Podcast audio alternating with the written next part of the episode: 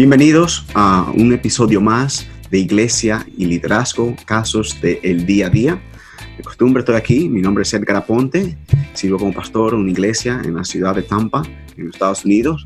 Y en esta ocasión nos acompaña una vez más nuestro querido amigo, el pastor Otto Sánchez desde Santo Domingo, la República Dominicana. Si usted se conecta por primera vez, nosotros, este es un segundo episodio que hacemos con él, le invitamos a que escuche el episodio anterior que hicimos sobre evangelismo, la iglesia local y desarrollando una cultura de evangelismo. Pastor Otto, bienvenido una vez más a Iglesia y Liderazgo.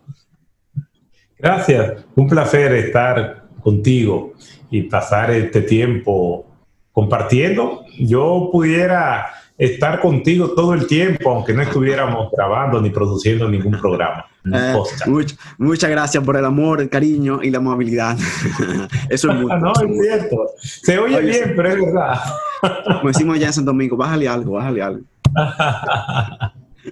bueno, en esta ocasión tenemos un, un episodio un poco diferente Regularmente nosotros iniciamos con un caso, como hicimos en el episodio anterior, eh, que de algún oyente que, nos envía un caso. En esta ocasión tenemos, no vamos a empezar con casos, sino con un tema. Eh, y, vamos a, y es el tema es discipulado. Usted escribió un libro que yo tengo aquí, ya hace uno, cuatro años, ¿verdad? Que escribió el libro. El libro se llama Hacia la Meta, una guía para el crecimiento espiritual. Aquí está usted, fue escrito por el pastor Otto Sánchez, que no, es nuestro invitado. El prólogo ah, es por el pastor, el amigo, el doctor Miguel Núñez, y fue publicado por PIH Español, y lo puede encontrar en Amazon o en su tienda favorita en cualquier país de América Latina, eh, una tienda de literatura cristiana. Pastor Otto, ¿Por qué? ¿Cuál es la importancia y qué rol tiene el discipulado? Podemos hablar un poco sobre eso porque es un tema central. Bueno, la Gran Comisión hay un llamado a ser discípulos de todas las naciones, ¿verdad? Bautizándolo en el nombre del Padre, del Hijo y del Espíritu Santo. Abre un poco por qué escribir un libro discipulado y, cuando uno escribe un libro porque hay una necesidad. Eh, ¿Podría desarrollar sobre eso? Bueno, tenemos que aclarar muchas cosas acerca de lo que es eh, el discipulado tenemos que hablar de los distintos modelos de discipulados que nosotros encontramos en el Nuevo Testamento y tenemos que hablar de que los principios del discipulado nacen del mismo corazón de Dios y lo vemos en sus raíces en el Antiguo Testamento. Cuando el Señor llama a Abraham en el capítulo 12 del libro de Génesis, le dice que salga de su tierra, de su pueblo natal y de sus familiares y que vayan a la tierra que él ha de mostrarle. Y dice, y haré de ti una gran nación y en ti serán benditas todas las naciones de la tierra. El Señor llama a Abraham con un propósito, desarrollar una nación, pero que las demás naciones pudieran encontrar bendición en la nación que Abraham iba a ser parte de los cimientos. El corazón de Dios está en alcanzar a las naciones. Por eso nosotros evangelizamos, pero nosotros lo vemos desde el Antiguo Testamento. El Señor, por medio de sus profetas, estaba haciendo lo mismo. Pero no basta solamente con la proclamación del Evangelio, sino que ese Evangelio está sistematizado y organizado por medio del discipulado para que aquel que viene a la comunidad mesiánica, a la comunidad que nosotros le llamamos reino de Dios, esa persona pueda crecer y convertirse en alguien que refleje el carácter de Cristo en su vida. Entonces, la palabra discipulado, lo que significa literalmente, o la palabra discípulo, lo que significa es aprendiz, una persona que aprende de su maestro. No es del uso exclusivo del griego del Nuevo Testamento, sino que cualquier persona en el mundo bíblico, por ubicarlo en un tiempo y en el espacio, pues era un aprendiz, era un discípulo, alguien que aprendía. Por ejemplo, Platón eh, eh, tenía sus aprendices, Sócrates tenía sus aprendices, Aristóteles tenía, todos esos filósofos y pensadores tenían sus aprendices, sus discípulos. Entonces nosotros somos discípulos porque tenemos nuestro maestro, que es nuestro Señor Jesucristo. Y el Señor, cuando hace ese llamado, como tú bien señalabas, ese llamado en Mateo capítulo 28, en la gran comisión, vamos a decir del 16 al 20, ese, llamado es a proclamar el Evangelio y también a ser discípulos. Sin embargo, un acercamiento, un close-up, una toma de cerca del texto, nosotros nos vamos a dar cuenta que el imperativo recae más en el hacer que en el ir.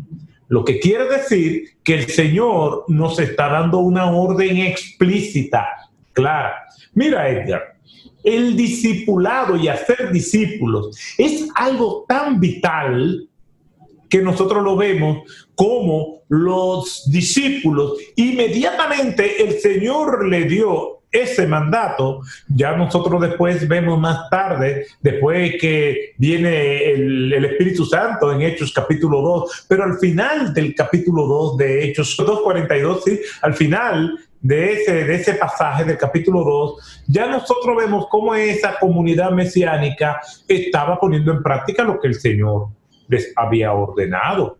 Y dice que ellos perseveraban en la doctrina de los apóstoles.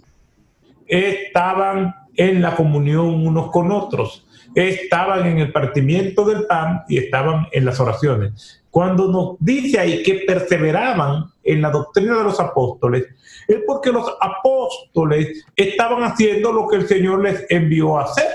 Y nosotros vemos que se, ya ahí al final se convierten más de 3.000 personas sin contar las mujeres y los niños y se añadieron y se bautizaron y después esas personas estaban con esas características que nos dicen esos versículos desde, el 41 hasta el 47 donde nos dice que el Señor añadía cada día a la iglesia los que habían de ser salvos. Quiere decir que el, el hacer discípulos, los discípulos en sí reciben ese mandato del Señor.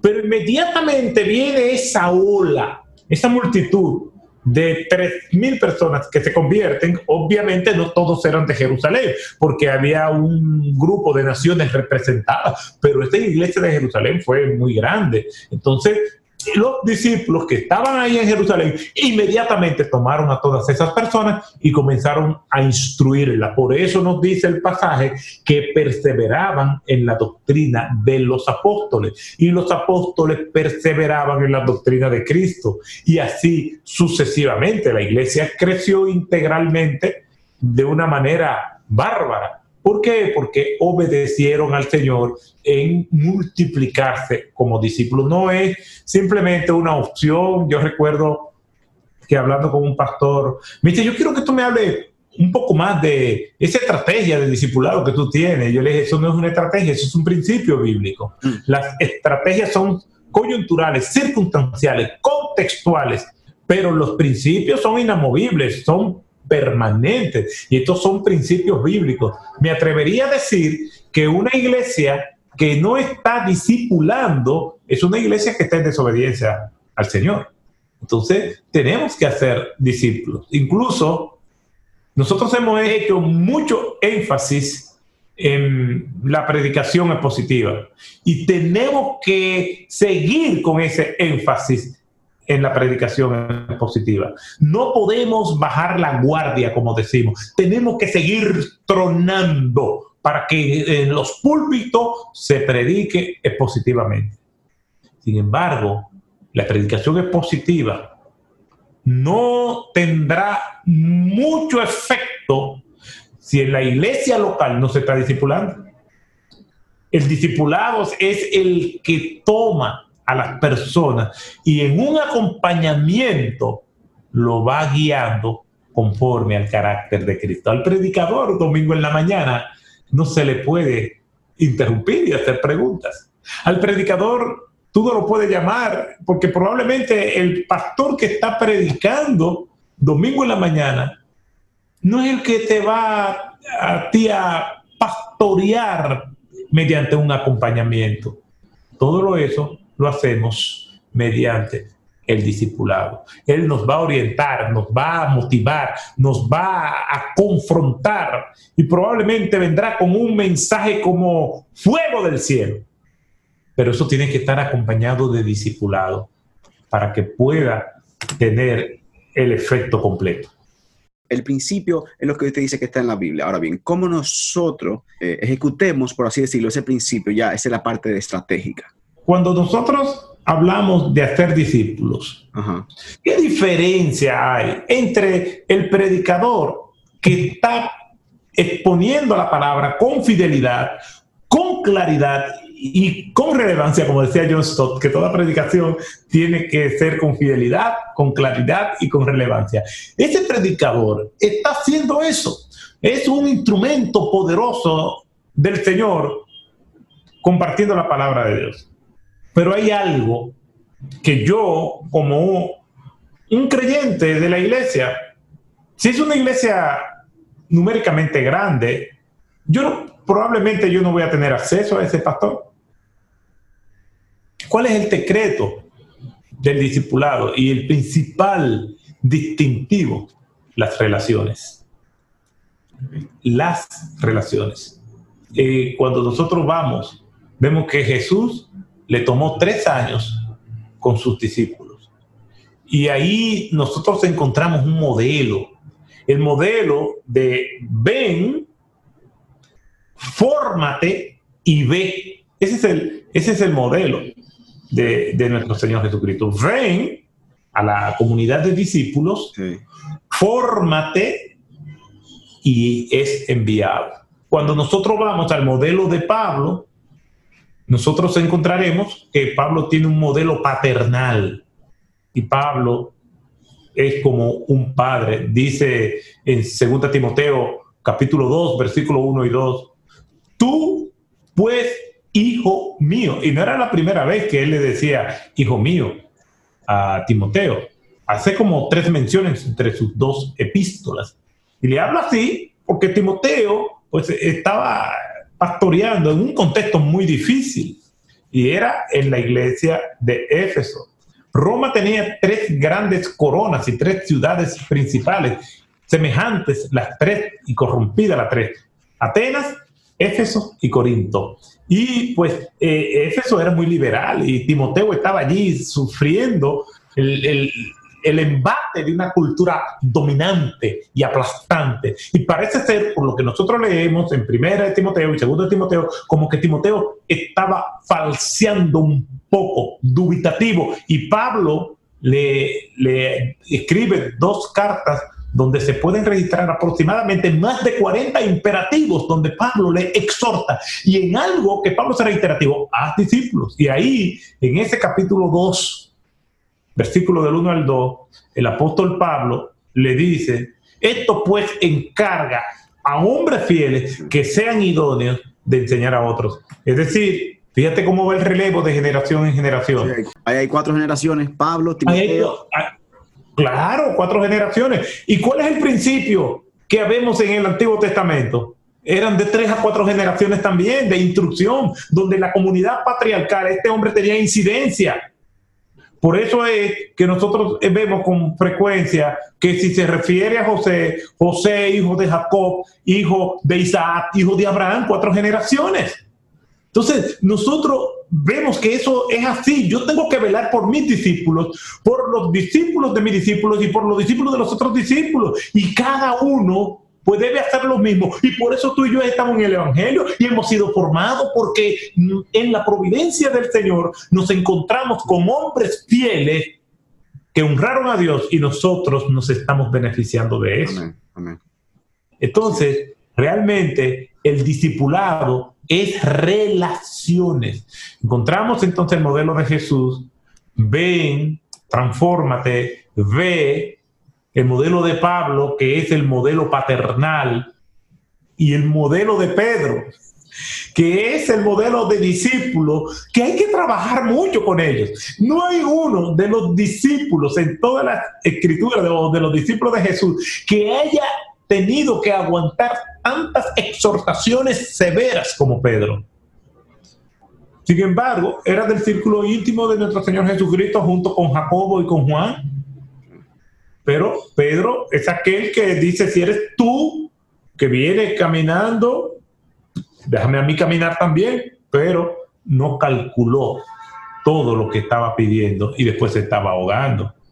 Es Pedro el que dice, si ellos te niegan, yo no. Es Pedro que cuando Jesús hacía una pregunta a los discípulos, él siempre contestaba. Es Pedro que viene y desvaina su espada y le lleva la oreja al siervo del sumo sacerdote. Es Pedro que niega a Cristo. Es Pedro que dice, eres tú el Cristo, el Hijo del Dios viviente, y después dice, no, no, no vayas a la cruz, no muera. Y Jesús le dice, aparte de mí, Satanás. Pero después vemos a Pedro quebrantado en Juan capítulo 21, cuando Jesús se apareció a la orilla, diciéndole al Señor, tú lo sabes todo. Pero Pedro después como que eh, está en ese vaivén, porque yo creo que el discípulo que más nos representa a todos es Pedro. Después el apóstol Pablo en Galata capítulo 2 tiene que reprenderlo severamente. ¿Por qué? Porque eh, Pablo ve que Pedro está compartiendo con los gentiles, pero cuando vienen los ortodoxos cristianos de Jerusalén, entonces Pedro se separa de los gentiles. No sé, el discipulado es vivir vidas juntos, vivir la fe y ayudar a otros a seguir a Cristo. Pero eso no se puede hacer si no estamos compartiendo con los hermanos o las hermanas en el contexto de la iglesia, ¿verdad? En el contexto de la iglesia, el discipulado es imprescindible. Una iglesia que no está discipulando no está honrando al Señor y es una iglesia que va a carecer de los recursos humanos necesarios para hacer la obra del Señor. Es letal para una iglesia que un pastor sin discipular a alguien venga y lo ponga en una posición de liderazgo. Mm. El discipulado no es algo que blinda a la iglesia, porque vemos el caso de Judas, y está ahí precisamente para que nosotros sepamos que la posibilidad de tener Judas siempre está al acecho y va a suceder así. Pablo en 2 de Corintios capítulo 11 versículo 22 en adelante habla de sus sufrimientos como apóstol y entre las cosas que él dice peligros entre falsos hermanos. Y dice Demas que le llama a mi compañero y después dice me ha abandonado amando más las cosas mundo. de este mundo. Entonces, esa es, esa es la vida cristiana, esa es parte de lo que el Señor nos ha mandado hacer. Entonces hay una clase, una persona va, se sienta, escucha a, una persona que está enseñando cuatro domingos y ya fue discipulado. Entonces, usted retaría ese, entendimiento. Lo primero que voy a decir, algo es peor que, es mejor que nada, ¿ok? sí, y lo que tienen es eso, está bien, pero no es discipulado como nosotros lo vemos en el Nuevo Testamento. Pudiéramos, haciendo una sistematización de lo que es eh, el discipulado, o lo que yo le llamo una teología del discipulado. Y te pregunto, ¿cuántas veces en tu experiencia tú has escuchado teología del discipulado? Eh, no, hemos, no tenemos una teología del discipulado completa, con sus base bíblica, con sus fundamentos, sistematizado, organizado este tema. No lo tenemos. Podemos hablar de discipulado y cuando hablamos de discipulado podemos hablarlo en dos sentidos, en dos vertientes. El discipulado informal y el discipulado formal. El discipulado informal es todo lo que yo hago con mis discípulos. Por ejemplo, eh, compartir con los discípulos, ver un partido de fútbol, de básquetbol, eh, salir juntos, juntarnos por lo menos una vez a la semana y hablar. Lo cierto es que en el discipulado nosotros nos relacionamos y todo lo que nosotros hacemos es discipulado, en ese discipulado informal. Mis discípulos me pueden llamar a mí 24/7 y yo estoy para ellos. ¿Por qué? Porque yo le estoy modelando el carácter de Cristo. Mi casa es su casa y su casa es mi casa. Y nos reunimos y hablamos y conversamos. Entonces, el discipulado informal es ese escenario, ese tiempo y ese espacio donde los demás nos ven a nosotros actuar y nosotros vamos creciendo juntos, vamos acompañados. El discipulado formal es cuando nosotros marcamos un día, un lugar, una hora específico para nosotros estudiar un libro, un libro que pueda ayudarnos, que pueda ministrarnos, lo comentamos y oramos juntos, nos rendimos cuentas y eso hacemos en ese discipulado formal e informal. Por decir el libro hacia la meta. Un, por ejemplo, si yo obtengo el libro, ¿tú recomendaría que yo lo lea con otro hermano y eso lo veía más como un, un, discipulado informal o, formal? Eh, hay un proverbio africano que dice, si vas cerca, vete, vete solo. Pero si quieres llegar lejos, vete acompañado. Y la Biblia dice ahí del solo. Si ese libro podemos hacerlo en compañía, no es esencial hacerlo en compañía, pero en compañía es mejor. Donde la persona lee el capítulo que le corresponde, haces las lecturas bíblicas para esa semana, que están basadas en el capítulo que se leyó, llena los blancos que hay, los espacios para llenar, y a la siguiente semana pueden tener un día para reunirse con otros hermanos y compartirlo. Claro que sería fantástico si fuera así, pero no es necesariamente, si no tiene esas condiciones, no puede decir, ah, el libro solamente está diseñado para hacerse así. No, no, no, lo puede hacer solo si quisiera. Ok. Entonces, el libro, hacia la meta, es una guía, como dice el subtítulo, una guía para el crecimiento espiritual, pero se, si una persona lo hace en manera individual, perfecto, pero usted prefiere que se haga en el contexto de la iglesia, que se haga con otra persona, sí se puede. De hecho, pastores que han querido como que toda la iglesia esté a un mismo nivel teológico y, y él estar seguro de que todos van al mismo paso, pues han comprado el libro para la iglesia y todos los grupos de la iglesia pues han tenido como un punto de partida en ese libro y realmente es un compendio, como tú bien señalabas al principio, de, de las doctrinas principales de la escritura. Excelente, excelente. Eh, aplicado a la vida de la iglesia, porque tiene muchas aplicaciones y eso es algo que, que es diferente a un libro de compendio de doctrina. Correcto. bueno, Pastor Otto, muchas gracias por su tiempo, gracias por el libro. Eh, yo disfruté cuando lo leí, fue de edificación, lo tengo aquí, lo recomiendo a, amigos y amigas que, lo lean y a ustedes que están escuchándonos, viéndonos, recomiendo que puedan adquirir hacia la meta del pastor Otto Sánchez. Pastor Otto, gracias por su tiempo, le pedimos a Dios que continúe guardando y bendiciendo su ministerio para gloria de Él y edificación de muchos. Gracias. Dios te bendiga. Saluda a tu familia y los quiero mucho a todos. Muchas gracias. Y a ustedes, amigos que nos escuchan, que nos ven, eh, nos veremos en un, próximo, estaremos con ustedes en un próximo episodio de Iglesia y Liderazgo, Casos del Día a Día. Que el Señor les guarde y les bendiga. Muchas gracias.